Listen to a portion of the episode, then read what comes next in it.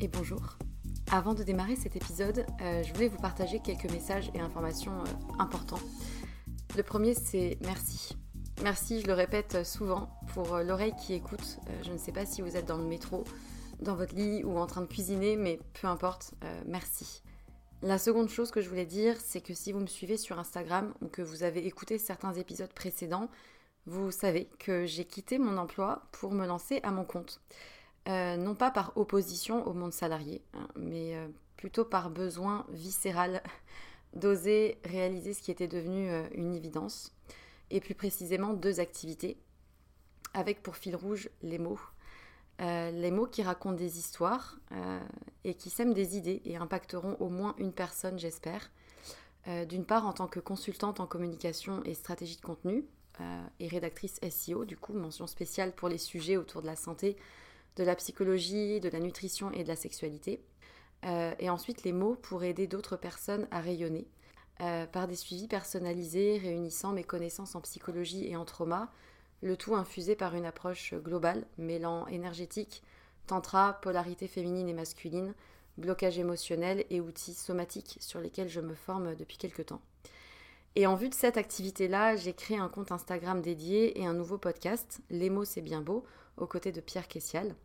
Et je serai infiniment reconnaissante si vous prenez deux minutes de votre temps pour répondre à un court sondage euh, qui m'aidera justement à m'aligner aux besoins et challenges d'un maximum de personnes et qui vous concerne peut-être dans votre vie personnelle pour proposer justement euh, des accompagnements réellement efficaces.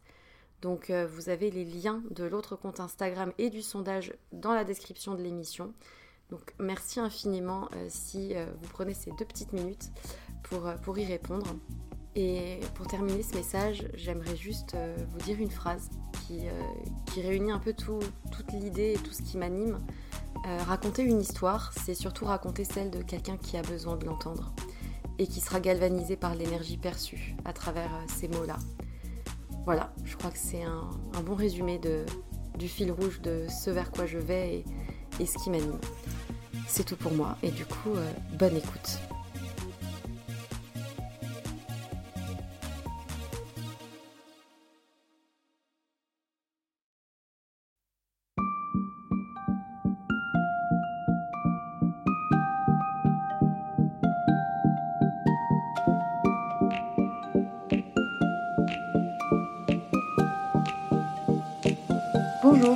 Bienvenue dans Sois sage et parle fort, le podcast pour oser, se changer, ne plus se conformer, créer, rire, parfois pleurer, défendre nos opinions, débattre de sujets et anecdotes variés. Je suis Marie et comme vous le savez, j'ai décidé d'arrêter d'être trop sage et de parler fort de ce que j'ai envie. Je vous retrouve aujourd'hui pour un nouvel épisode dans la charmante compagnie de Tiffany, de son vrai nom Tiffany Sky Varen et plus connue sur les réseaux sociaux en tant que Tiffany Elsie. Cela faisait un moment que je songeais à réaliser un épisode avec elle et j'ai eu le plaisir d'arriver à nous caler un moment dans son agenda ministériel, chargé mais épanouissant pour elle à 200%. Le thème de cet épisode, je pense que c'est son parcours. Le témoignage d'une jeune femme qui garde la tête sur les épaules et qui a euh, une maturité assez impressionnante à seulement 22 ans. J'ai découvert Tiffany il y a deux ou trois ans à ses débuts sur Instagram, à l'aube de son métier de diététicienne. Métier au passage que je trouve fascinant dans la manière que Tiffany a de se l'être approprié. Comme toute profession médicale, il y a des bons, il y a des moins bons, des adeptes des dogmes alimentaires et il y a aussi des incompétents, il y a façon de faire et il y a façon de dire. Je pense que ce sont des soignants qui peuvent avoir un rôle déterminant sur la santé physique et mentale de leurs patients. Et je trouve que l'approche défendue par Tiffany est positive, mais aussi pleine de bon sens. Et ça fait plaisir en fait de voir des soignants euh, aussi soucieux de la santé de leurs patients. Et ce qui m'intéressait aussi surtout, c'était de rencontrer la personne qui est derrière l'image de l'écran, qu'on connaît peut-être pas trop, la marathonienne, son avis sur les tendances actuelles alimentaires, son parcours, ses réflexions et puis son évolution au fil des mois, assez inspirante. J'espère que cet épisode vous intéressera, que vous prendrez autant de plaisir à nous écouter que j'ai eu à échanger avec Tiffany. C'est une jeune femme qui, je pense, est très généreuse, vraie et naturelle et qui parle fort de ce qu'elle pense. Donc bienvenue Tiffany. Bonjour. Longue présentation. Très émouvante. Comment est-ce que tu vas? Ça va très bien et toi? Chaudement, mais je vais bien. Chaudement, ouais. Je suis très contente d'être dans l'Ouest Alors, je suis à Nantes. Les températures sont un peu plus clémentes avec nous. Tu as bien de la chance. Tiffany, quel est ton métier? Qu'est-ce que tu fais? Qui tu es?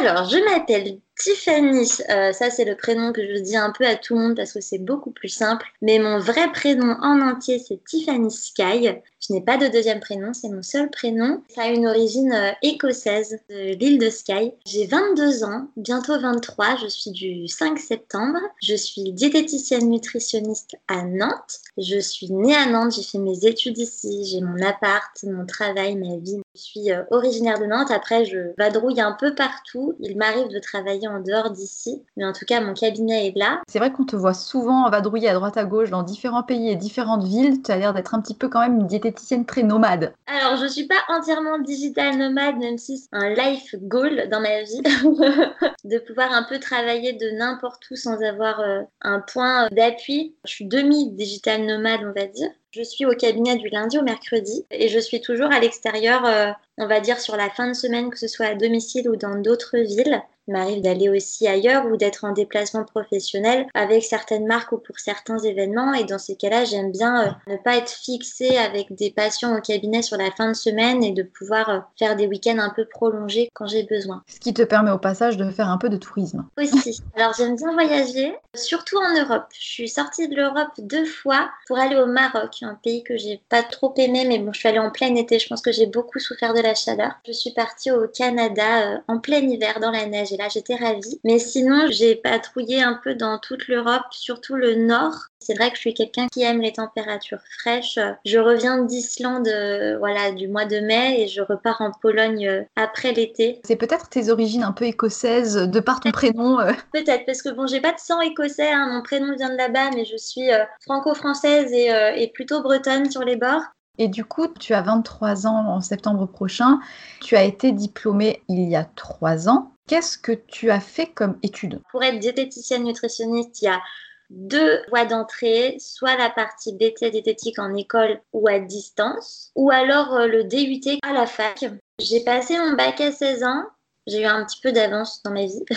je me suis égarée un an à la fac. Ensuite, en cherchant euh, ce que je voulais faire, j'ai eu un bac littéraire. Donc, euh, je pensais pouvoir continuer dans cette voie-là. Et puis, finalement, j'aimais étudier la littérature, la philo, le droit, mais pas pour en faire un métier, c'était plutôt pour ma culture personnelle. Donc je suis revenue à mes premiers amours qui étaient euh, la diététique au collège. Au collège, tu voulais déjà être diététicienne? En quatrième, ouais. J'ai fait mes stages de découverte là au collège dans un cabinet libéral. Après, au, lycée, j'étais tellement nulle en sciences que j'ai abandonné ce projet. Et ce projet est revenu lorsque je me suis vraiment posé des questions sur ma vie euh, quand j'étais à la fac et que je voyais que ça ne fonctionnait pas. J'ai contacté les deux, trois écoles qui étaient à Nantes et il y en a qu'une seule qui prenait sans bagage scientifique au préalable. Et donc j'ai commencé le BTS euh, du coup à un an après le bac, pendant deux ans. Donc j'ai été diplômée à 20 ans et euh, à mes 23 ans, j'aurais clôturé mes trois premières années d'exercice puisque je me suis mise en libéral directement le diplôme obtenu. Je n'ai jamais travaillé en tant que salarié, j'ai toujours été à mon compte. Et t'as jamais voulu euh, exercer autrement qu'en libéral?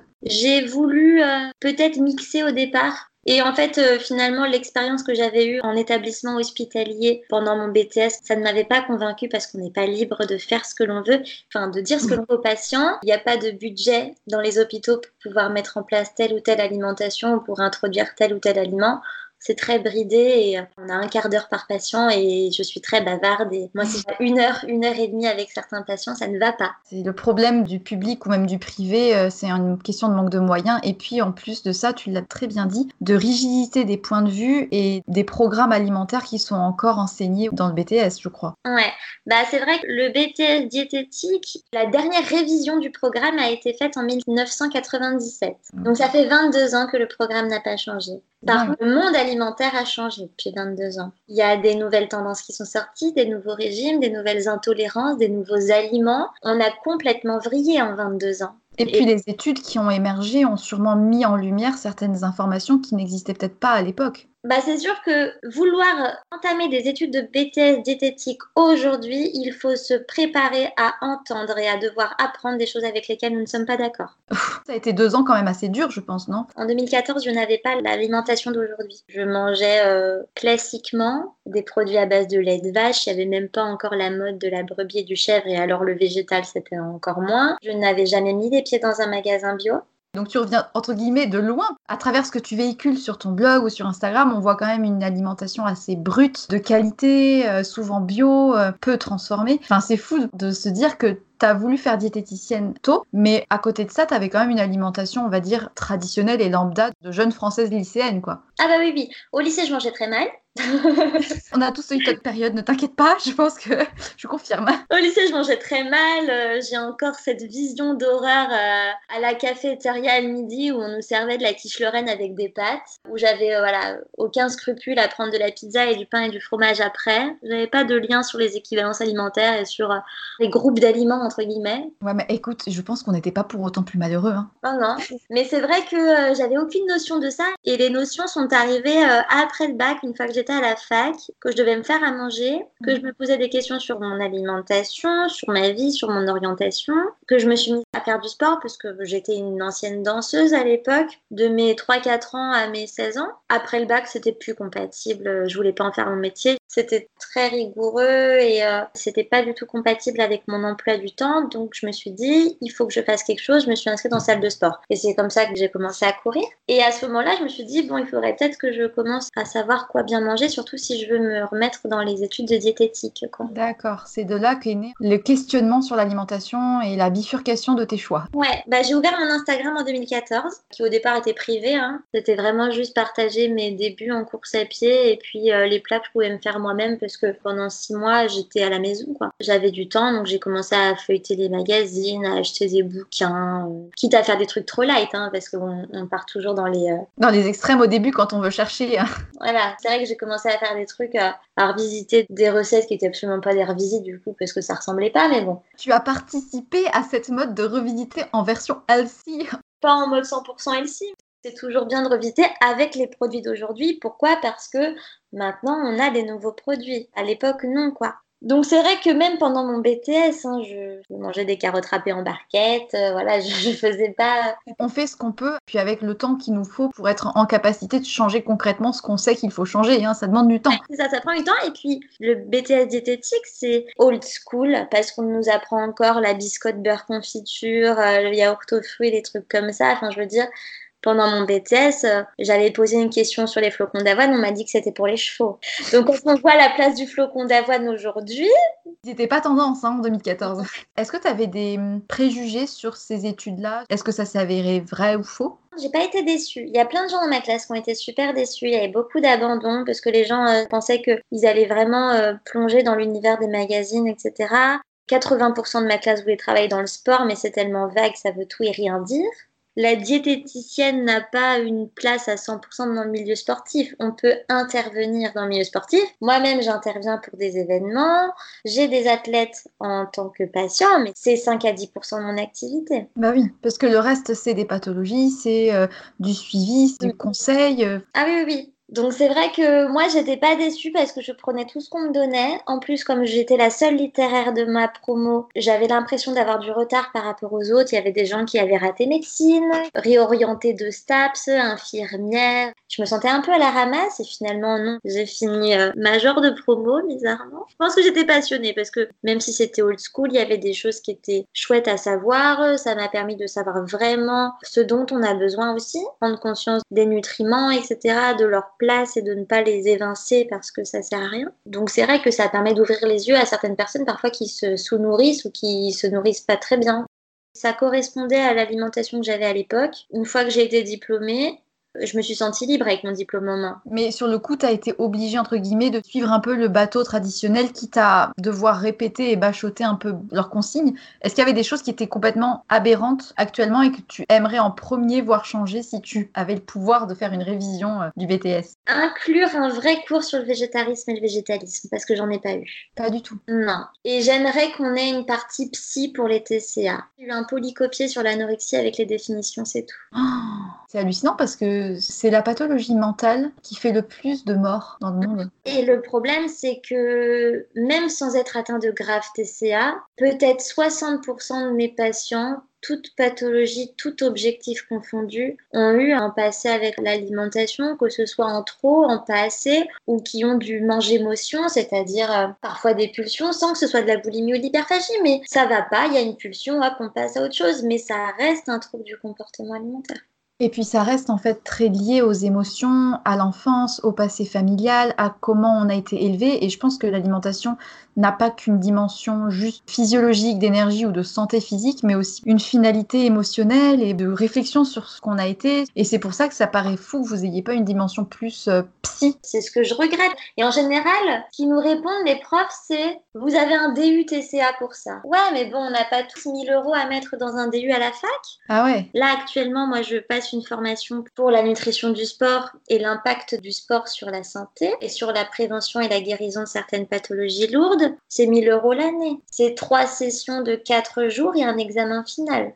TCA, c'est pareil. Mais tu vois, en plus, je pense que sur 10 ans, 20 ans d'expérience en tant que diététicienne ou diététicien en libéral qui voit passer nombre de patients peut, au bout peut-être de beaucoup d'années d'expérience, tirer des conclusions de ces expériences passées, des pathologies, et effectivement avoir un regard beaucoup plus pertinent qu'à ses débuts. Mais mine de rien, les apprentissages que tu aurais pu avoir en termes de troubles alimentaires et psychologie, ça a sûrement euh, des effets pour n'importe quel patient, euh, TCA ou non TCA d'ailleurs. Ouais, juste la prise en charge des émotions, du passif, et j'essaye de le faire. Hein. Je suis parfois une demi-psy, hein. Ça, ça m'étonne pas du tout parce que pour être suivie moi-même par une diététicienne qui a cette spécialité-là, mais elle a un rôle plus presque de psy que de pure euh, recommandante de telle ou telle chose à faire ou pas. Ça a une part hyper importante. Bah, j'ai des patients, moi, des fois, on parle pas tant que ça de bouffe hein, au cours d'un rendez-vous. Ouais, ça me surprend pas du tout. Toi, ton rapport à l'alimentation, il a évolué entre l'avant diététicienne et après? Bah, j'ai beaucoup plus vu les aliments comme des nutriments et comme des choses qui allaient avoir des impacts sur moi, plutôt que comme euh, voilà des chiffres ou de la matière grasse. Je vois plutôt les aliments par ce qu'ils contiennent et ce qu'ils m'apportent, plutôt que par leurs valeurs chiffrées ou euh, par des clichés hein, qu'on pourrait avoir, des fausses croyances dessus. C'est vrai que mon alimentation a bien changé parce que depuis un an et demi, je ne mange plus de viande. Alors, je suis pas végétarienne du tout parce que je mange toujours du poisson, mais ça n'a pas été euh, voilà pour le poids ou pour la richesse de la viande, parce qu'il y a certaines choses qui sont bien plus riches que la viande que je mange maintenant, mais, mais plutôt sur le plan euh, éthique et environnemental. C'était pas par goût? Non, j'adore ça et j'adore encore ça et je bave euh, quand je croise l'odeur d'un poulet rôti au marché, mais je n'en achète pas. Ma motivation est plus forte. Tu penses au poulet plus qu'à la cuisse dorée dans ton assiette. C'est même horrible à dire entre guillemets, mais c'est pas l'éthique animale qui m'a motivée le plus. C'est environnemental? L'environnement, l'impact sur l'environnement et l'impact sur la santé de par ce qu'avalent les animaux. Effectivement, aujourd'hui, pour se procurer une viande de très bonne qualité, il faut avoir soit beaucoup d'argent, soit avoir sa poule dans son jardin. Ça, c'est un peu un but dans ma vie aussi, c'est d'avoir une maison parce qu'on veut des poules, parce qu'on veut manger nos œufs. Mais, euh, mais c'est vrai que euh, j'essaye de manger bio, j'essaye d'être un peu zéro déchet. Alors bon, je montre pas forcément tout ce que je mange sur Instagram, encore heureux, mais parce que euh, je me sens pas brimée, mais c'est-à-dire que parfois j'emballe des trucs dans du papier aluminium, j'ai envie de le prendre en photo vite fait juste pour montrer, par exemple, je sais pas moi, un snack que j'amène ou un petit déj dans le train et je le fais pas parce que je sais qu'on va me cracher dessus pour le papier aluminium. Donc j'ai une pathologie thyroïdienne, j'ai une hypothyroïdie depuis 2014 cette année-là, ça a été un peu euh, ma reconversion, plus euh, le début de mon BTS, plus le début de la course à pied, plus le début d'Instagram et en même temps ma thyroïde qui a foutu le camp. Je pense que c'est de par euh, une alimentation, même si ma mère essayait de faire attention, on vivait seules toutes les deux, donc pas forcément le temps, elle avait un travail très prenant. Tu penses que c'est l'alimentation de l'enfance qui peut avoir causer le déclenchement d'une hypothyroïdie? Alors bon, ma mère est hypothyroïdique, donc il y a un côté très héréditaire du côté mère-fille, hein, toujours. Ah. Mais je pense, moi, que ça a été un trop-plein de... J'ai pris la pilule pendant deux ans et j'en ai pris trois ou quatre jusqu'à me dire que ça ne m'allait pas. J'avais pris 10 euh, kilos sur les six premiers mois jusqu'à trouver euh, la pilule qui me stabilisait, mais impossible de reperdre ce poids-là. En même temps, je fumais. Ah, c'est fou, hein Ça alors? Il n'y avait pas le bio, la mode du bio dans les années 2010, 2014, euh, voilà. Toujours tout acheté euh, en grande surface, on n'allait même jamais au marché, euh, donc sous des plastiques, sous des machins. J'achetais les tranches de jambon à la pelle, enfin bref. Donc je pense que ça joue tout ça, qui fait que voilà, l'hypothyroïdie s'est déclarée l'été avant mon entrée en BTS. Il y a un symptôme qui était bizarre, c'est-à-dire que normalement l'hypothyroïdie, on prend du poids, j'en ai perdu. Surtout quand j'ai commencé le traitement, parce qu'en fait le traitement est là pour relancer ta thyroïde, l'organe du métabolisme. Donc normalement quand une thyroïde est trop fatiguée, on prend du poids parce qu'on a un métabolisme au ras des pâquerettes. Donc quand on a relancé mon ma thyroïde, on a relancé mon métabolisme avec, donc j'ai encore plus perdu du poids. J'ai repris du poids en 4-5 ans, très très très progressivement. Ma thyroïde est stable, là on a enfin trouvé le traitement euh, qui m'allait. Mais j'essaye d'avoir une alimentation aussi où je réduis les perturbateurs endocriniens pour essayer de stabiliser la situation. Donc j'essaie de manger bio, j'essaie de limiter les déchets, l'aluminium, le plastique. Je n'ai pas de micro-ondes, je n'ai pas de tupperware en plastique, je n'ai que des bouteilles en verre, des emballages en verre. C'est impressionnant parce que finalement, ça me fait penser à Thibaut qui souffre du diabète. Mm. Parfois, les problèmes qu'on peut rencontrer permettent de faire face à notre alimentation et de la remettre en question, trouver aussi son équilibre à qui nous correspond parce que sur Instagram, sur en tout cas ce que tu transmets, tu prônes quand même aujourd'hui une alimentation naturelle. Pour toi, ça serait quoi une alimentation naturelle qui puisse correspondre aux personnes? Parce que je pense que tu es passé par différentes étapes aussi par rapport à ton évolution. Il y a eu une période, je crois, où tu mangeais sans gluten parce que tu pensais ou tu imaginais que ça aurait des effets positifs et puis finalement tu es revenu dessus. Bref, qu'est-ce qui est aujourd'hui pour toi l'alimentation qui te correspond, qui est naturelle et celle que tu essayes de transmettre euh, à tes patients et à tes euh, abonnés sur Instagram? Alors c'est vrai que j'ai testé des choses sur moi parce que je suis avant tout mon premier laboratoire avant de parler de certaines choses aux gens. Donc même il y a certains compléments alimentaires ou quoi que je prends avant de pouvoir les conseiller. J'ai testé le sans gluten pendant 8 mois, j'ai tenu 8 mois, je ne sais toujours pas comment j'ai fait. J'aime trop le pain. Comment t'as fait? Si tu commences à décortiquer un petit peu, il y en a partout. Ouais, ouais. Bon après, c'était pendant mes études, donc je faisais mes lunchbox tout le temps, je voyageais pas, enfin bref, donc c'était plus simple. Mais c'est vrai que euh, j'ai testé le sans gluten parce que j'étais constamment anémiée. J'avais euh, une carence en fer malgré du steak haché, malgré du boudin noir, malgré le fait d'arrêter le thé, de moins courir, de faire attention, machin, et je ne l'absorbais pas. Je prenais des compléments, ça ne fonctionnait pas. On peut être sensible au gluten sans avoir de manifestations digestives. Donc j'ai essayé le sans gluten pour voir si ça me permettrait de mieux absorber le fer.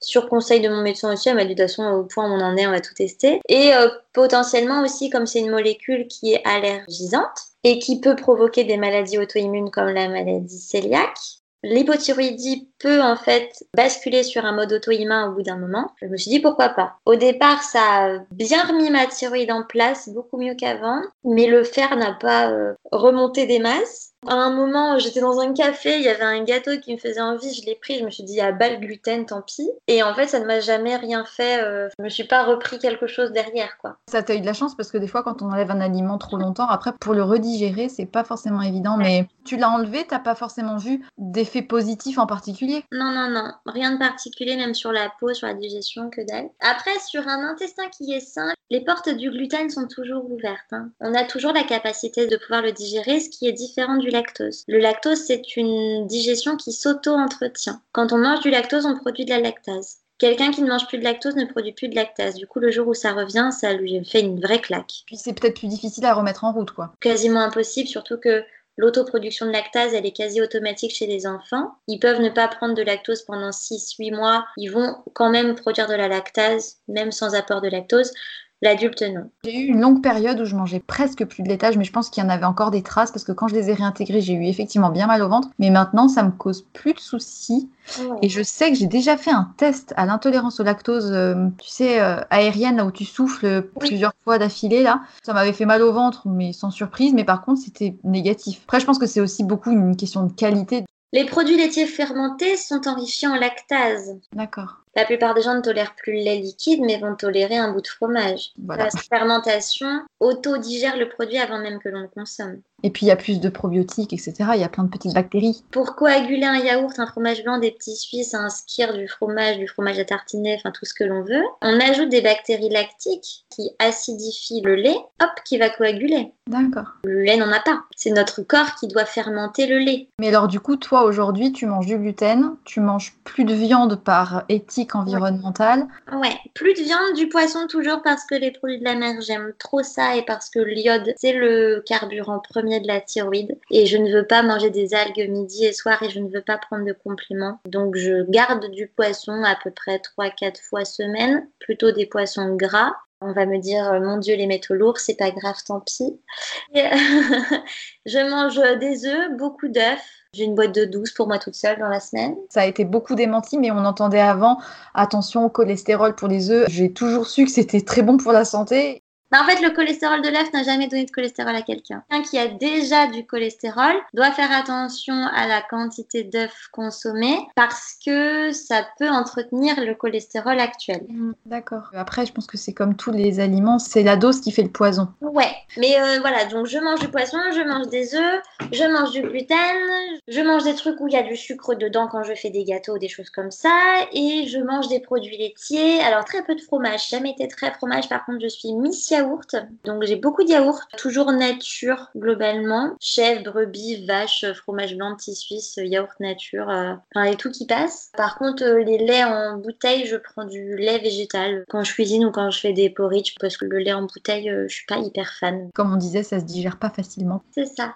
Ça. Toi, en tant que soignante, quelles sont les pathologies que tu rencontres le plus souvent? Quelles sont les premières raisons pour lesquelles on te contacte en général? Et est-ce qu'il y a des pathologies que tu aimes suivre ou que tu n'aimes pas trop trop suivre, euh, entre guillemets, parce que je pense que quand tu es diète, tu aimes à peu près tout oui, oui, oui. Alors, je vais commencer par ce que j'aime pas trop, trop suivre, même si je, voilà, je suis pas 100% à l'aise. Les enfants en surpoids. Ah ouais? Il y a un DU spécial. C'est particulier. Il y a une partie que l'on ne gère pas. C'est ce qui se passe à l'école et à la cantine. Malheureusement, c'est la volonté de l'enfant. Les parents ont beau faire le maximum le matin, le soir, c'est très difficile de faire parler un enfant. Ils n'ont pas forcément la conscience des aliments et de ce qu'ils avalent. Il y a des choses qu'ils oublient. Donc c'est très difficile d'évaluer le pourquoi du comment ça n'évolue pas. Donc là, je suis pas hyper hyper à l'aise et puis suivant son âge, est complètement dépendant des parents. Mm. On ne peut pas lui demander de manger telle ou telle chose si les parents n'ont pas décidé de le faire. Puis des fois, tu vois dans les familles des choses qui sont tellement aberrantes ou tant qu'il n'y a pas un changement profond familial. Les parents ne veulent pas changer, l'enfant, ça n'ira pas. Et puis les TCA assez lourds et bien ancrés parce que déjà, j'ai pas validé le DU, j'ai commencé le DU. Donc j'ai une partie des cours, hein, donc j'ai les connaissances, mais j'ai pas validé le diplôme final parce que finalement la prise en charge financière de la formation a été refusée.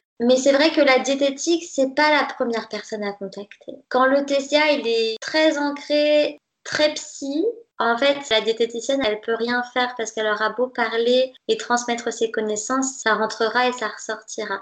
Quand je donne des conseils, j'aime bien qu'ils soient appliqués parce que c'est constructif pour moi, pour la personne, elle ne dépense pas son argent pour rien. Les TCA, quand c'est pas le moment, en fait. Ouais, je vois totalement de quoi tu veux parler parce qu'il y a malheureusement des cas où c'est trop ancré, c'est trop profond et où finalement la consultation d'une diététicienne ne sera là que pour euh, attraper une perche de plus, mais la solution elle n'est pas toujours là en premier. Elle est d'abord euh, de savoir par où démarrer, de se reposer les vraies questions parce que finalement disons-le dans les grandes lignes, mais on sait tous comment manger. Si j'extrapole, Mis à part des cas de pathologie particulières qui nécessitent des traitements ou des suivis ou des évictions particulières, globalement, si on s'écoute un minimum et si on n'a pas trop de problèmes de connaissances dans la matière, on sait tous comment faire. Et je comprends complètement parce que cette pathologie est assez euh, spéciale et que ben, malheureusement, demander de l'aide n'est parfois là que pour demander de l'aide. Quoi. Oui, c'est ça. Donc c'est vrai que l'action de la diététique dans la prise en charge des TCA, pour que ce soit le moment, et en général, c'est à la toute fin. C'est quand il y a eu tous les déblocages. Il faut vraiment être motivé à s'en sortir. Voir une diététicienne, ça doit être une démarche volontaire, sinon ça fonctionne pas. Mais c'est vrai que mis à part ces deux cas de figure-là où je suis jamais trop trop à l'aise, Sinon, bon, je vois euh, de la perte de poids, de la prise de poids, végétarisme, végétalisme, grossesse, allaitement, peut-être une perte de poids post-partum aussi, le diabète gestationnel, les problèmes de thyroïde, les troubles hormonaux comme la ménopause, syndrome des ovaires polykystiques, euh, les personnes qui ont des troubles digestifs, qui ont de l'eczéma chronique, et puis grosse partie sportif euh, en course à pied, triathlon, haltérophilie, crossfit, muscu, enfin bref. Tout, tout, tout, les gens qui sont intolérants à beaucoup de choses, les diabétiques. Très peu de diabète de type 2, même si, voilà, euh, comme dans un précédent podcast à toi, euh, on a pu euh, apprendre que c'était 90% des diabètes, le diabète de type 2. Moi, je n'ai eu pour le moment que des diabètes de type 1. C'est marrant ça. Ça veut dire que les diabétiques de type 2, soit ne le savent pas qu'ils le sont, soit je ne sais pas. ouais, ma grand-mère est diabétique de type 2, mais alors sinon, j'ai eu des personnes qui avaient une glycémie un peu élevée, c'est-à-dire on fait gaffe parce qu'il y a un état de prédiabète, c'est-à-dire que La glycémie, elle n'est pas encore au-dessus d'un gramme 26, donc on ne peut pas dire que c'est un diabète. Mais ça oscille entre un gramme et un gramme 2, quoi. Donc on est au-dessus du 1 gramme qui est la limite max conseillée. Euh. Donc voilà, on fait gaffe parce qu'à ce moment-là, le diabète de type 2 peut être réversible. Tu as beaucoup de personnes qui te consultent pour végétarisme? Oui, beaucoup. Ou alors des transitions. Je veux diminuer la viande euh, ou le poisson, je veux connaître les alternatives, je veux un peu être flexitarien. Et ça, j'en ai aussi pas mal. On va dire que le tiers de mes patients sont soit véganes, soit végétariens, soit presque végés. je me demande dans quelle mesure est-ce que toi, par exemple, si tu as reçu des patients qui au départ venaient dans une idée genre euh, je veux perdre du poids, je veux arrêter tel type d'aliment pour X raisons, est-ce que de par le suivi et les échanges que vous avez, la décision change de manière plus positive que ce vers quoi elle allait? Je sais pas si je suis claire. Non, mais je sais que moi j'ai eu euh, à une ou deux reprises des patientes véganes qui sont retournées végétariennes. Ah ouais. Alors je vais pas pousser du tout parce que le véganisme c'est aussi un combat, c'est une conviction quoi, mais il y a un moment, quand le corps déglingue à cause du véganisme, il faut voir sa santé, il faut être légèrement euh, égoïste sur la santé, parce que c'est pas fait pour tout le monde. Et puis parfois, il y a aussi des désirs d'éviction qui ne sont pas motivés pour des bonnes raisons. Ah bah oui, bah de toute façon, il faut l'avouer, végétarien, végétalien, parfois c'est une porte de sortie en cas de TCA. Hein. Je suis contente de te l'entendre dire, enfin contente, pas contente, mais en tout cas c'est bien que tu le dises. Il y a certaines personnes qui se cachent malheureusement, euh, qui transfèrent le problème qui au départ était un symptôme de restriction ou de crise vers un problème d'éviction d'autre chose. Parfois, en fait, euh, faire le sans gluten, sans lactose, végétarien, végétalien, paléo, etc., c'est qu'un prétexte pour supprimer des aliments. Mm. Comment est-ce que tu organises un suivi? Comment est-ce que tu entreprends les démarches avec les patients, euh, les premiers éléments que tu demandes? Alors, euh, les personnes me contactent par message Instagram, par mail ou par téléphone, ou même sur ma page Facebook, des messages un peu à droite à gauche. En général, donc le premier rendez-vous vous dure une bonne heure, une heure et demie. C'est énorme. Ouais, mais ça passe vite. Ouais, je suis d'accord, mais c'est trop bien. Et les suivis font une demi-heure, trois quarts d'heure, c'est pareil, suivant mon état de bavardise.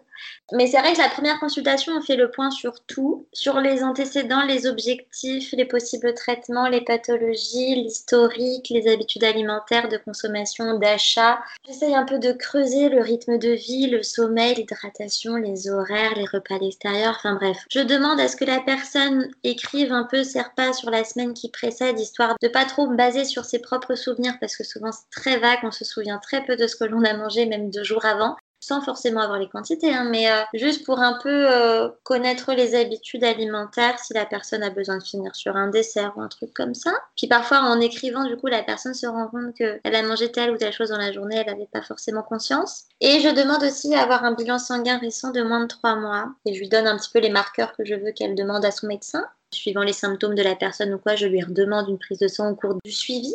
Et puis à la suite de ça, j'élabore le programme à tête reposée sur un document Word que j'envoie pour avoir le temps de faire mes petits calculs, surtout s'il y a des choses particulières ou même, j'avoue, ne pas tout savoir. Donc quand euh, on m'annonce, on va dire, une problématique et j'ai pas la réponse, eh bien, j'assume le fait de dire euh, je ne le sais pas, je vais creuser le sujet et comme ça, je pourrais l'insérer dans le document ensuite. Des fois, en fait, euh, par téléphone, on me dit oui, oui, c'est pour une perte de poids. Et puis finalement, quand la personne arrive, elle a plein de troubles particuliers ou des calculs urinaires ou des trucs comme ça. Et moi, j'ai pas forcément la liste des ingrédients interdits, autorisés, machin en tête, quoi. Et tu peux, dans tous les cas, te faire euh, aider par des professionnels qui ont plus d'expérience ou que tu connais et à qui tu peux demander. Euh, ouais, je travaille avec des médecins, avec des endocrinos qui m'envoient des patients.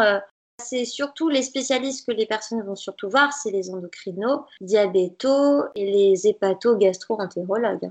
Il y a des choses que tu apprécies particulièrement dans ton quotidien euh, de diététicienne dans une journée type, les moments que tu préfères, les choses que tu apprécies vraiment? Bah en fait déjà le fait d'être à mon compte c'est hyper chouette. Je trouve ça hyper chouette, mais je pense que si j'avais si j'avais commencé ma carrière en étant salarié d'une entreprise, je trouverais ça encore plus cool. Là, j'ai pas trop de points de comparaison. L'entrepreneuriat, c'est être euh, flexible, c'est euh, pouvoir organiser son agenda. Euh, moi, ce que j'adore dans mon quotidien, c'est parfois commencer les Skype à 7h30 parce que ça arrange certaines personnes, ou être au cabinet à 8h moins le quart parce que je les vois avant le boulot. C'est parfois bah, bosser à 20h, être avec des gens encore à 7h30, 8h parce que c'est pareil, c'est plus pratique pour eux. Même si on me dit, oh là là, Tiffany, tu fais de 8h, 20h. Ouais, mais quand on consulte quelqu'un, on le consulte bien en dehors de ses heures de travail. Je travaille quand les gens ne travaillent pas. Par contre, j'ai des grosses pauses en milieu de journée parfois. Parfois, entre 13h et 16h30, bah, je suis chez moi, je fais mes mails, je prends un café, je peux cuisiner un peu. Donc même si je termine tard, euh, des fois j'ai commencé à 11h parce que j'ai décidé de faire ma séance de sport ce jour-là. Enfin, je fais beaucoup d'heures parce que le week-end, en général, j'essaie de vider ma boîte mail, de faire des programmes un petit peu euh, en retard. Quand je vois 4-5 nouvelles personnes par semaine, bon, bah, j'ai 4-5 programmes à faire. Hein, donc je personnalise tout, donc ça prend du temps. Mais c'est vrai que ouais, j'apprécie cette flexibilité. Je me sens pas surmenée. Au départ, pour lancer mon activité, forcément, j'ai beaucoup travaillé. Parfois, je faisais des Skype le week-end.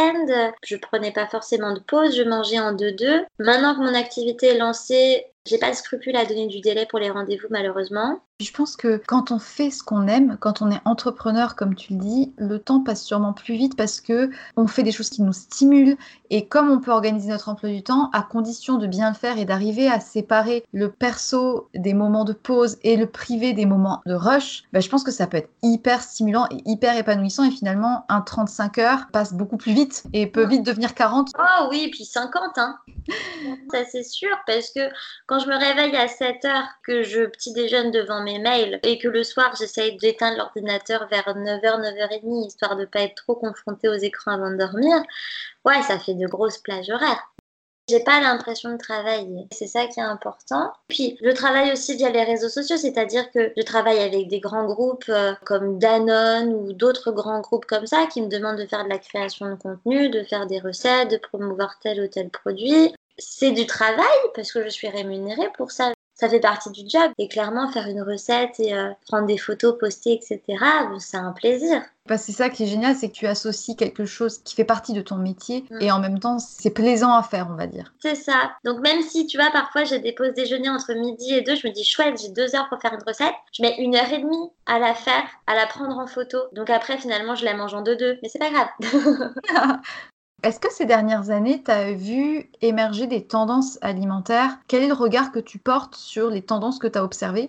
Pour moi, il y a des régimes spécifiques qui peuvent être justifiables et justifiés. Je reconnais que certains régimes sont faits pour certaines personnes, pour certaines pathologies, mais dans ces cas-là, il faut que ce soit super encadré. Par exemple, sans gluten, il ne faut pas que ce soit un prétexte pour supprimer tous les féculents. Enfin bref. Et en fait, euh, les gens se copient entre eux. Et à partir du moment où il y a une personnalité publique sur Instagram qui est très très très suivie, s'il y a quelque chose qui a marché sur elle, elle va croire que ça marche sur tout le monde. Et elle va en faire une généralité, elle va créer des programmes, des livres, etc. à partir de sa méthode qui a marché sur elle. Mais est-ce que ça marche sur les autres? Non, pas forcément. Et sauf que c'est tellement une icône que les gens s'identifient énormément et essayent de copier. Mais on n'a pas tous le même corps, on n'a pas tous le même passif, on n'a pas tous les mêmes problématiques de santé.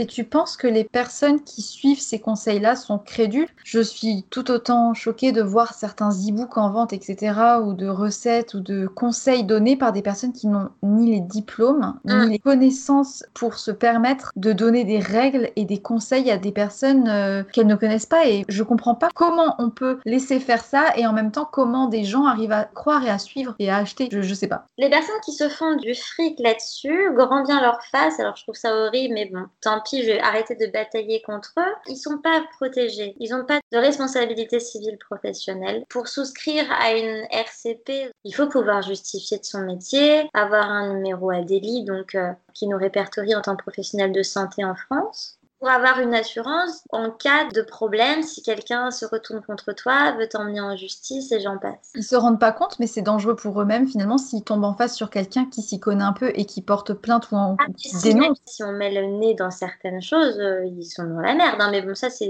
leur problème. Hein. Mais c'est bien de le dire. Si jamais ça tombe dans l'oreille de quelqu'un qui n'est pas sourd. Et déjà, par exemple, j'ai co-créé un e-book euh, programme nutrition sport avec une coach sportive sur Instagram parce qu'elle fait de la musculation, du bodybuilding. Elle a voulu créer un programme hyper complet sur la nutrition de la force, etc. Elle m'a contactée pour que je le fasse. Bah oui. Parce qu'elle voulait aussi une source sûre et que sur son programme, elle dise que la partie nutrition a été réalisée par une diététicienne nutritionniste diplômée tu vois? Enfin c'est pas par une pseudo euh, coaching diplômée on ne sait pas où de on ne sait pas quoi qui euh, a des connaissances dedans quoi. C'est ça. Non mais c'est ça super de ta part d'être honnête, là en tout cas, de le dire, mais pas non plus d'en faire, comment dire, euh, disons que tu restes discrète dessus parce que moins on en parle, moins on attire l'attention sur eux. J'ai arrêté de vouloir batailler, de commenter, de répondre à des stories, etc. et de dire mon avis parce que de toute façon ça sert à rien, je me fais cracher dessus, ça sert à rien, j'ai de l'énergie à mettre ailleurs. Mais c'est vrai que la dénomination coach, j'ai énormément de mal hein, sur les réseaux parce qu'il y a beaucoup de personnes qui profitent de leur influence et de leur audience aussi.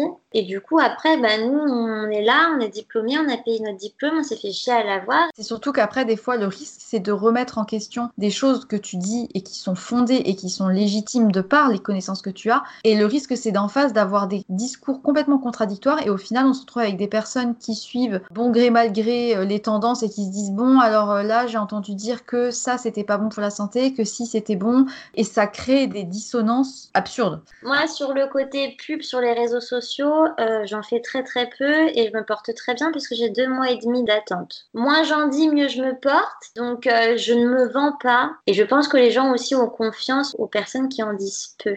J'en dis très peu aussi sur la nutrition, que ce soit bien sur mon blog ou sur Instagram, parce que je veux garder cette primauté à mes patients. C'est tout à ton honneur. Hein. Enfin, je veux dire, ils me payent pour ça. Alors si je disais tout ce que je peux leur dire en consultation gratuitement sur le net, quel est l'intérêt de me consulter? Aucun. Là, ils se sentent un peu privilégiés. Non, mais c'est normal. Et puis en plus de ça, je pense que le meilleur moyen de connaître un soignant, c'est le bouche à oreille. Si les personnes qui ont été suivies par un soignant sont satisfaites et ont vu la qualité du travail, tu peux t'assurer que le soignant, il aura des personnes, il n'y aura pas de souci. C'est les premiers mois qui sont compliqués. Mais en fait, au bout d'un moment, tu vois, au bout de trois ans, euh, moi, des fois, j'ai suivi une famille entière j'ai tout eu. Et puis parfois, j'ai, moi, j'ai un homme un jour qui m'a appelé. Et ça m'a fait rire et en même temps, ça me fait super plaisir parce que dès que quelqu'un me contacte et qui ne me connaît absolument pas sur les réseaux, je suis ravie parce que je me dis, voilà, cette personne m'a connue complètement en dehors. Et en fait, c'est le mari d'une collègue d'une personne que j'ai suivie. C'est indirect, quoi. Tu vois C'est génial parce que du coup, il peut pas du tout avoir d'image préconçue de toi, de, comment tu fais, etc. Il se dit, bon, bah, peut-être qu'elle va m'aider, euh, je sais pas. Et, du coup, tu m'as parlé un peu de formation que tu as fait en parallèle. Lesquelles tu avais choisi du coup pour compléter tes connaissances? J'ai passé une formation à l'IEPP à Nantes sur l'axe neuro-intestinal, la prise en compte du lien euh, intestin-cerveau dans le surpoids. J'ai fait le DU nutrition du sport et de la santé à Paris.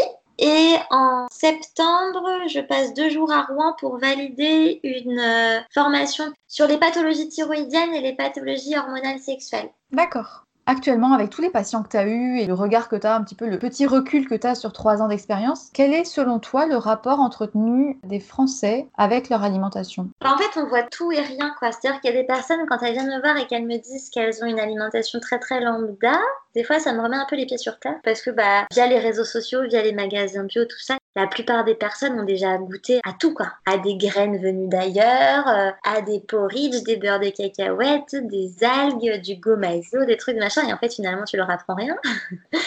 et quelqu'un qui mange toujours les plats assez anciens en sauce, euh, des yaourts basiques aux fruits, euh, des tartines confiture le matin, et puis c'est tout. Tu leur apprends plein de trucs. Tu penses que c'est la majorité encore de l'alimentation en France? Bah, c'est pas la majorité des personnes que je suis. Tu es très contactée par des personnes qui sont déjà déjà en volonté d'être végétarien, etc. Donc c'est vrai que euh, j'ai beaucoup de personnes qui sont déjà vachement alternatives. J'ai formé une diététicienne à distance sur la prise en charge alimentaire de la thyroïde. Elle m'a dit qu'elle avait en fait une patientèle qui était, euh, on va dire, euh, pas classique, mais finalement elle, elle, apprend, je pense, beaucoup plus d'alternatives à ses patients que moi. Mais je pense que si tu avais été dans un institut, tu aurais été confronté beaucoup plus à ce genre de personnes qui finalement, tu leur dis le mot flocon d'avoine, ils te demandent quoi?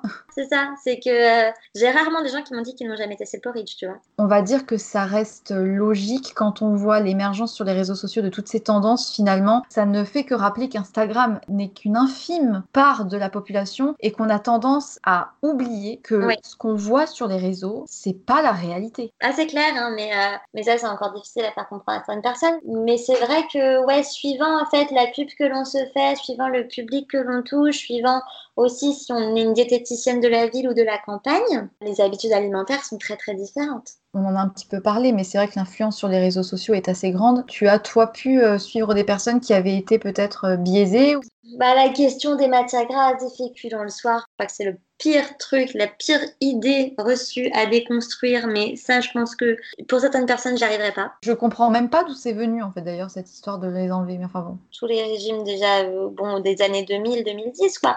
Certaines personnes qui viennent me voir et qui ont 25 ans et qui ont quand même euh, testé euh, régime sachet, les berlingots So Shape, Weight Watchers, du camp, tout. C'est bon, t'as dit les mots, t'as dit les mots. Est-ce que tu dénonces ces trucs-là? Ah, c'est horrible. Et puis en plus, le truc, c'est que bah, le métabolisme, il est anéanti. Donc pour réveiller tout ça, c'est long. C'est long. On jette So Shape, on jette les trucs où en fait il y a des règles. Ouais. Et c'est surtout que faire comprendre aux gens que pour perdre du poids, parfois il faut plus manger que ce qu'ils font, c'est compliqué. C'est-à-dire, dites-nous en plus. C'est pas en ayant la sensation de trop manger qu'on prend du poids. Parce que trop manger, c'est manger quoi? Ça dépend de ce que l'on mange.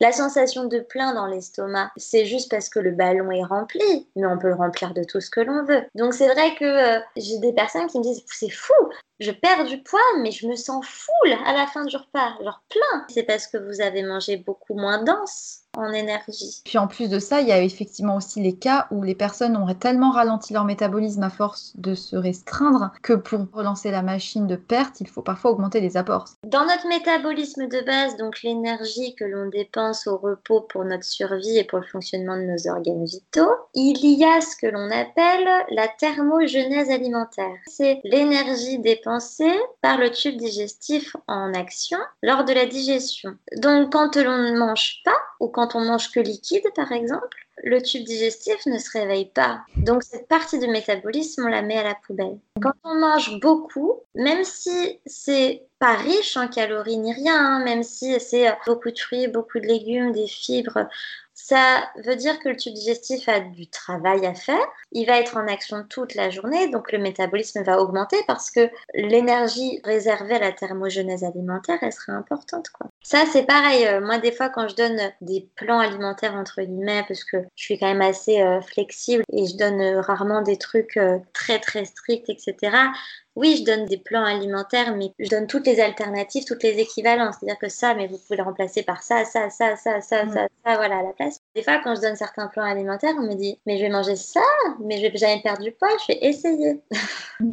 Et vous verrez. Mais essayez. C'est encore une fois toute une question de confiance. C'est super intéressant comme rapport que tu peux avoir avec les patients parce que finalement, euh, ils s'en remettent à toi et est-ce qu'ils vont jouer le jeu? Vas-y, on verra bien. Ils doivent complètement te faire confiance, quoi. C'est ça. Donc c'est vrai que je vais calculer hein, parfois. Hein, forcément, euh, faut pas se mentir. Quand il y a une prise de poids de par des excès, il faut bien créer un déficit par rapport à ce qui est consommé actuellement et non pas par rapport à ses besoins de base. Parfois, en fait, la personne va continuer à manger au-delà de son besoin théorique mais ça sera moins que ce qu'elle fait actuellement. On avance progressivement vers l'objectif. Je crois que tu avais déjà dit une fois sur un de tes posts, tu expliquais que toute cette partie de comptage et de calcul qui dépend de toi, ça ne regarde entre guillemets que toi. Ça n'appartient pas au patient de trop en savoir. Ah mais jamais, jamais je ne vais donner les formules et comment calculer aux patients. C'est mon job, c'est pas le leur et j'ai pas envie qu'ils se mettent à le faire chez eux.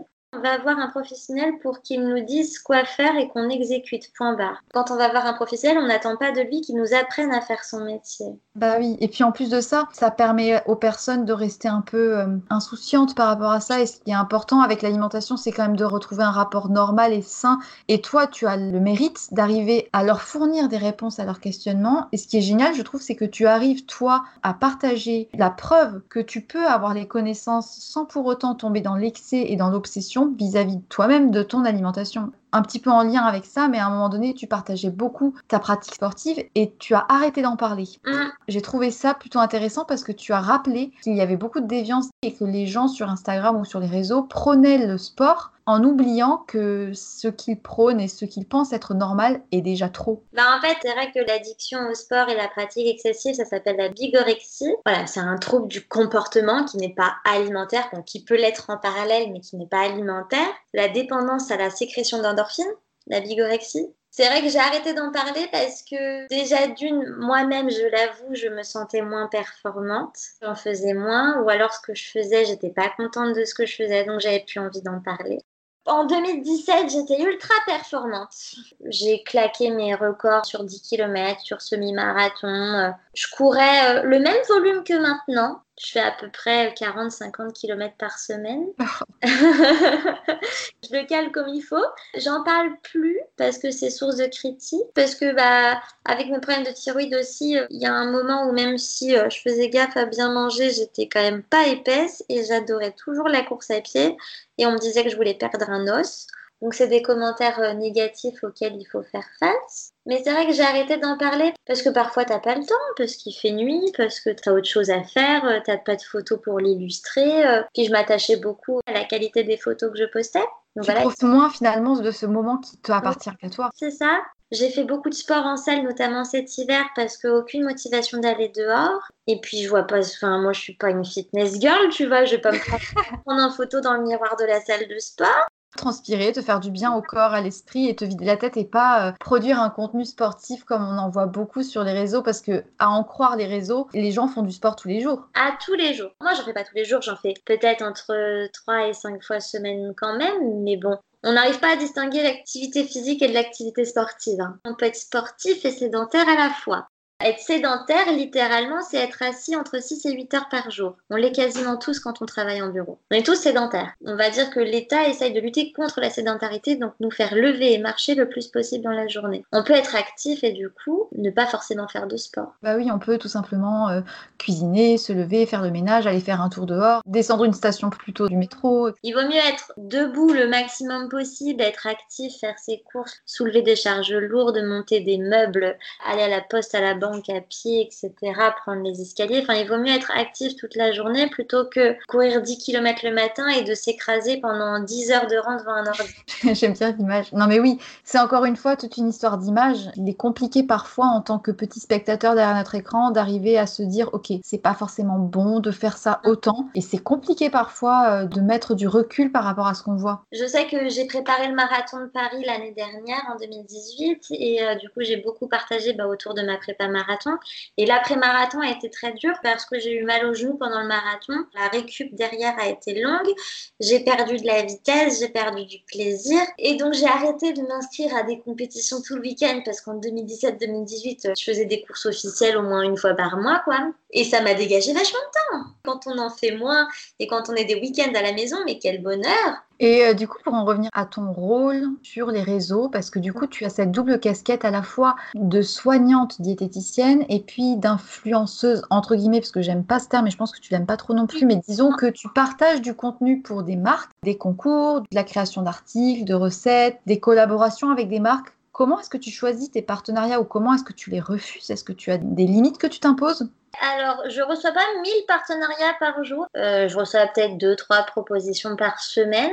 J'ai la chance que ce soit des trucs vachement ciblés. Alors, ça m'a fait rire parce que du coup, il y a deux jours, j'ai reçu une demande de partenariat d'une marque de compléments pour sport. Et le mec, dans son mail, m'a dit, voilà, il était hyper intéressé par mon profil. Il était persuadé que mon profil collerait trop bien avec la marque et leur nouvelle euh, campagne fit, sexy et fashion. Et là, je lui ai dit, ah, en fait, je me suis pris un malin plaisir à lui renvoyer le lien de mon Instagram et pour lui dire sais-tu qui je suis? Ça n'a rien à voir avec ma ligne éditoriale, avec les convictions et avec les messages que je transmets. Sinon, c'est vrai que c'est toujours des partenariats qui sont un peu sur le long terme. Là, je travaille avec Danone pour un tournoi de foot pour enfants. Du coup, je devais créer des recettes et des fiches euh, informations euh, diététiques à destination des enfants et des parents pour l'alimentation des 10-12 ans euh, sportifs. J'ai travaillé avec Vitarmonil au mois de mai, donc les compléments alimentaires pour aller visiter les ruches qui leur apportent le miel, la gelée royale, la propolis, le pollen pour leurs compléments alimentaires voilà, c'était aussi pour parler des bienfaits et des rôles des produits de la ruche. Donc euh, voilà, j'ai souvent des beaux partenariats comme ça qui sont plutôt sur le long terme.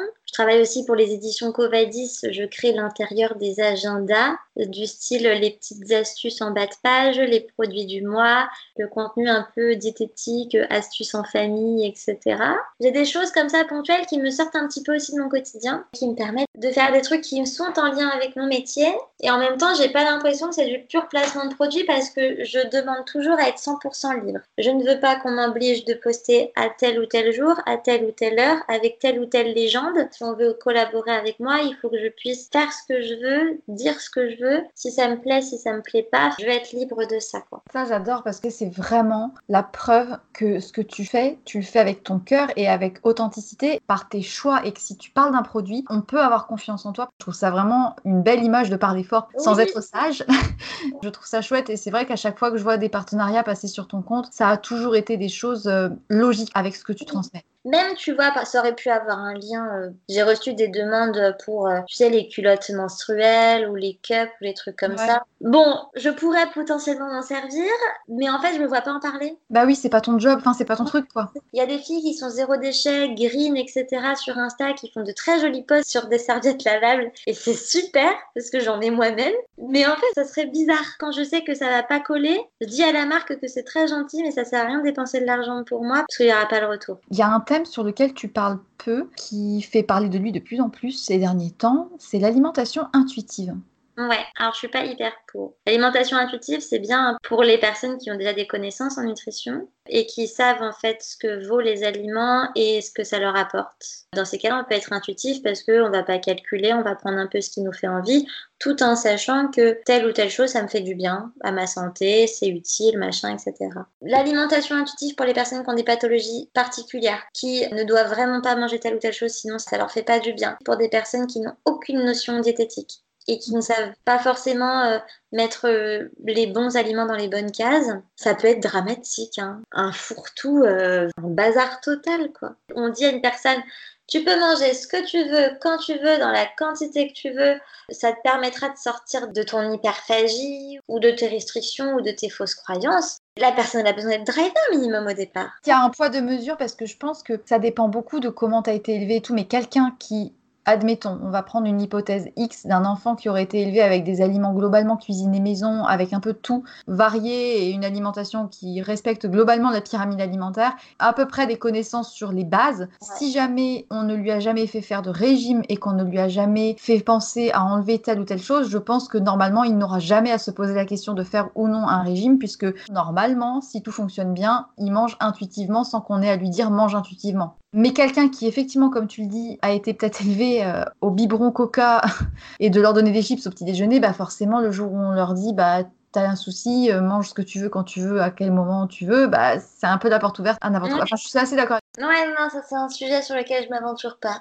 J'aimerais beaucoup savoir plus sur toi en tant que femme. Quelles sont les réussites dont tu es fière, qui te donnent de l'énergie de continuer à parler fort et de pas être sage et quels sont éventuellement tes doutes, mais qui te font avancer aussi en tant que personne? Alors des doutes, alors c'est peut-être un peu euh, prétentieux de dire ça, mais euh, j'ai pas beaucoup de doutes envers mon entreprise parce que ça roule. Chaque mois est une nouvelle réussite parce que quand on est auto-entrepreneur, forcément, on sait jamais de quoi sera fait le lendemain. Mais le fait d'avoir mon agenda rempli au moins sur 2-3 mois, bon, chaque mois, je me dis le prochain trimestre c'est bon, etc., etc. J'ai pas de doute. Après, euh, il y a un moment où je me disais c'est pas possible, je vais pas pouvoir avoir ce rythme-là pendant très longtemps. On me disait que je pouvais tenir à ce rythme-là parce que j'étais jeune et parce que je n'avais pas d'enfant, ce qui est vrai. Donc je commence à ralentir aussi bah, pour pouvoir avoir une vie à côté et pouvoir apporter l'attention à mon entourage. Plus grande réussite, bah forcément, ça va être euh, ma petite carrière à mon petit âge. c'est d'avoir le courage de me lancer tout de suite parce qu'une fois que c'est fait, c'est fait. En stage à l'hôpital, euh, j'étais avec une diététicienne un jour qui était proche de la retraite et qui m'a dit qu'elle aurait rêvé être libérale. Le jour où elle a voulu l'être, bah, il y avait les enfants, il y avait les crédits, il y avait les trucs, et en fait, elle ne pouvait pas assumer le fait de ne pas avoir de vrai salaire pendant peut-être euh, les six premiers mois. En tout cas, elle n'a pas fait le pas d'oser. C'est tout à ton honneur d'avoir lancé ça, et puis tu as aussi euh, à tes côtés des personnes qui sont discrètes, mais qui sont bien là. Ouais, ouais, ouais. J'ai pas beaucoup, beaucoup d'amis. C'est surtout des amies filles que j'ai. Celles qui sont présentes au quotidien, je les compte sur les doigts de mes deux mains. Parce que je suis quelqu'un qui a besoin d'être très entourée vu que je suis fille unique. Enfin, j'aime bien avoir des gens avec moi et en même temps, j'aime bien parfois avoir mes petits moments, être seule et puis euh, pouvoir faire ce que je veux à l'heure que je veux. J'ai un chéri depuis l'hiver 2018. On sait qu'il existe. Et ça, c'est vraiment rare de voir quelqu'un d'aussi influente cacher sa relation amoureuse. Et je trouve que c'est ton jardin, quoi. Ouais, ouais. Lui, il s'amuse hein, de ça. hein, parce que des fois, il me dit Ah, tu vas mettre ça en story. Et puis, euh, et puis, il a été sur les réseaux à un moment pour la course à pied parce que c'est un grand coureur. Il a fait plusieurs marathons, des trails, etc.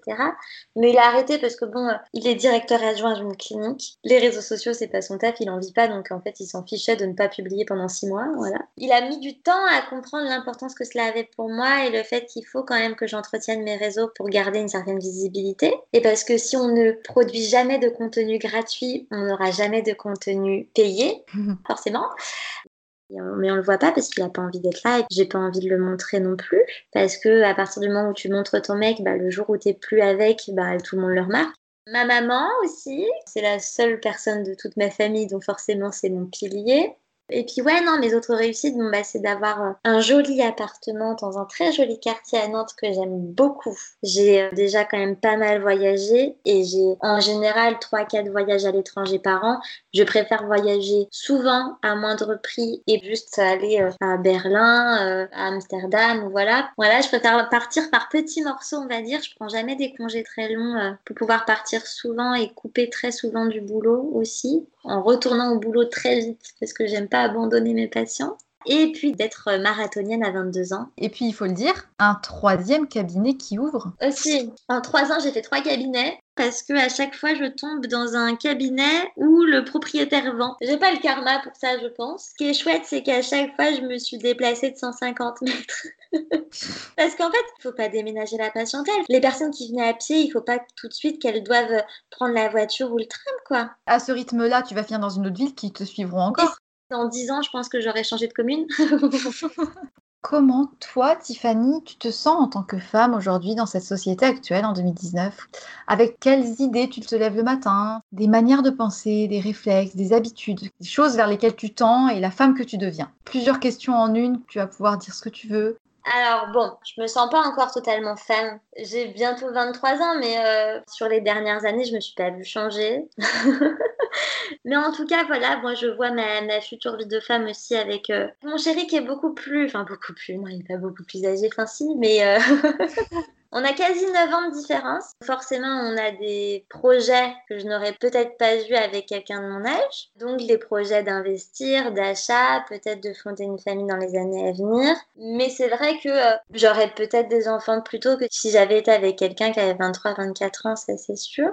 Donc euh, j'ai vraiment pas l'impression de vieillir quoi. Je laisse passer le temps, mais c'est vrai que ouais, je me sens pas 100% femme quoi. En même temps, je pense que chacune, on a notre définition de ce qu'est être une femme. Si c'est pour euh, te rassurer, euh, j'ai eu 25 ans dimanche, je me suis arrêtée à 20. Et mentalement, on peut évoluer et grandir énormément tout en se sentant à la fois vieille et enfant. Je pense que Oui. c'est pas une façon de voir les choses et de voir la vie en fait. En fait, je me sens femme parce que je suis avec quelqu'un qui est plus âgé. J'ai mon appartement, j'ai ma voiture, j'ai mon boulot, j'ai un train-train quotidien, j'ai plus les vacances scolaires, j'ai plus les examens, les études.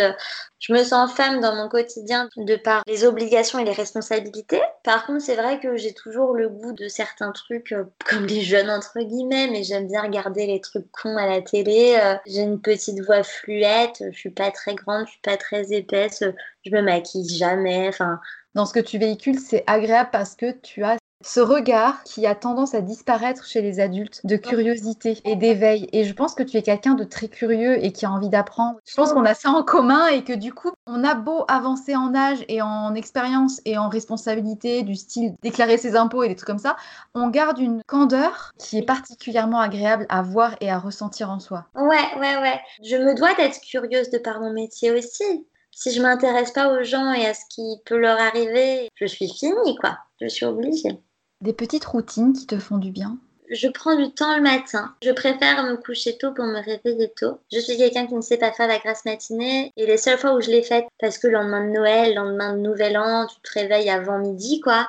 Ah, c'est horrible. Je déteste ça, je peux pas.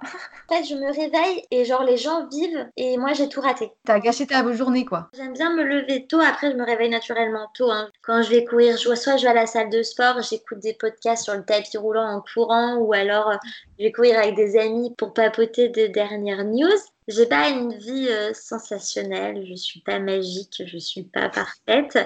Tu as une vie normale, mais tu prends le temps de faire les choses et c'est peut-être ça qui te fait profiter. Ouais, et en fait, ce que j'aime beaucoup aussi, c'est vivre dans un endroit qui est propre, où il y a peu de choses. Je vends beaucoup de choses, mais sur Vinted, machin, sans racheter derrière, mais parce que euh, quand je vois des trucs dont je ne me sers pas, ça me stresse. J'ai fait pareil, à chaque fois que j'ai déménagé, j'ai viré la moitié des trucs parce que tu te rends compte que t'as pas besoin, tu t'en sers pas, quoi. J'ai déménagé deux fois toute seule. À chaque déménagement, je faisais un nouveau tri, je jetais encore de nouvelles choses, ce qui fait qu'au fur et à mesure, mes déménagements sont de plus en plus légers, ce qui est hyper agréable. Je mets une petite nota bene pour ta collection de Ben Simon. j'en ai 20 et mon mec arrive encore à m'en acheter, et alors que je leur dis que j'en ai trop. Si tu avais euh, un aliment dont tu ne peux pas te passer. Oh là là Allez, je te donne une chance. Un repas dont tu ne peux pas te passer que tu adores. Parce que l'aliment, c'est genre j'ai une banane par jour. Plutôt salé ou sucré? Salé, salé, salé. Même si j'apprends à être sucré depuis que je suis avec mon copain parce que c'est une bouche sucrée et du coup il aime ma cuisine, il veut que je fasse des gâteaux et moi qui n'en faisais jamais sauf pour les anniversaires, etc. Maintenant j'en fais pour le petit-déj. Un repas Oh là là Ah ouais Les galettes parce que je suis bretonne ou des tartines ou genre du cake salé. Un aliment que tu n'aimes pas Le céleri branche. c'est bon, moi j'aime bien ça. Les endives cuites. Ah, je suis d'accord, les endives cuites, c'est tellement pas bon. Par contre, j'aime trop les endives crues en salade. Qu'est-ce que j'aime pas Qu'est-ce que j'aime pas? Les framboises, les cerises, euh, j'aime pas. Je trouve ça cher, je trouve ça chiant et je sais pas, je trouve que c'est le fruit chiant. Sans jeu de mots, c'est le cas de le dire. C'est vrai que j'en ai qui m'ont dit que ça donnait des coliques. et oui, si je n'aime pas boire mes aliments, je préfère les manger. Je les prends hein, quand ça se présente, hein. mais les jus, les smoothies, les soupes, j'aime pas. J'ai dû faire une soupe cette année, une seule. Ça se mange trop vite, il n'y a pas de texture. Je me rappelle d'ailleurs que tu fois, tu avais posté sur ton Instagram une soupe avec les morceaux encore et je fais souvent ça, moi, en hiver. Ouais, ça me rassasie pas, ça remplit de aucune calorie, aucun nutriment, parce qu'en plus les vitamines ça disparaît à la cuisson, enfin bref. Et puis souvent les gens se nourrissent que de ça le soir, notamment en hiver, parce que ça remplit, mais ça ne nourrit pas, ça ne nourrit pas. C'est l'équivalent d'une assiette de légumes à l'eau, donc en fait il n'y a, rien. Toi tu es team euh, salé, avocat, banane Des rillettes de thon avec du fromage frais. Euh, du beurre de cacahuète crunchy. Le beurre de cacahuète crunchy, même si j'adore le tahin, le truc que tout le monde déteste, mais j'adore ça. Les sauces tahini pour les salades avec du jus de citron et de la sauce soja. La dernière découverte alimentaire bizarre que tu as fait? En Islande, il y avait des trucs bizarres. Des harengs confiés au sucre. C'est absolument infâme. Là-bas, les cornichons étaient tous sucrés, ça m'a trop dégoûté. Qu'est-ce que j'ai découvert? Si, dans un resto euh, japonais, du lotus. La fleur? Je sais pas si c'est la fleur, mais c'est dur. c'est la feuille? Je sais pas si c'est la tige ou quoi. Je peux pas te dire le goût que ça a. Avec mon mec, on avait mangé ça euh, chez Doshibac à Paris. Faut découvrir, faut rester curieux. Oui, c'est ça. Bah écoute, euh, si t'avais un dernier mot à nous dire, c'est à toi. Je te laisse euh, conclure cet épisode avec ce que tu as envie de dire. Imagez le sois sage et parle fort. Je suis sage parce que je ne m'énerve jamais. Quelqu'un qui m'a vu piquer une crise, je sais même pas si ça existe sur Terre. Je parle fort dans le sens où je suis convaincue de ce que je dis, de ce que je transmets, tout ce que je peux conseiller aux gens, je l'ai testé par moi-même. Je suis mon propre laboratoire et je fais du mieux que je peux en sachant que je ne suis pas parfaite. Oh, j'aime bien. Donc en fait, tu parles fort en n'étant pas parfaite. Gloire aux gens pas parfaits et à la normalité et au fait de prendre son temps pour vivre et pour profiter et de rester curieux. Tout à fait. Bah, je te remercie beaucoup d'avoir accepté de participer. Je pense que tu es la personne avec laquelle j'ai le plus parlé. Je te souhaite vraiment du courage pour le montage. C'est gentil, merci.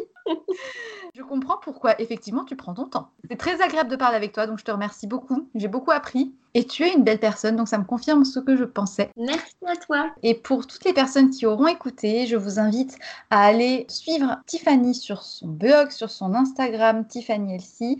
Elle est vraie, toujours pleine de bon sens, d'authenticité. Je vous souhaite une très belle journée. Je vous remercie pour vos écoutes, pour vos encouragements, vos petits mots. Ça me fait toujours du bien. Et puis surtout, n'oubliez pas, soyez sages un peu et parlez fort beaucoup.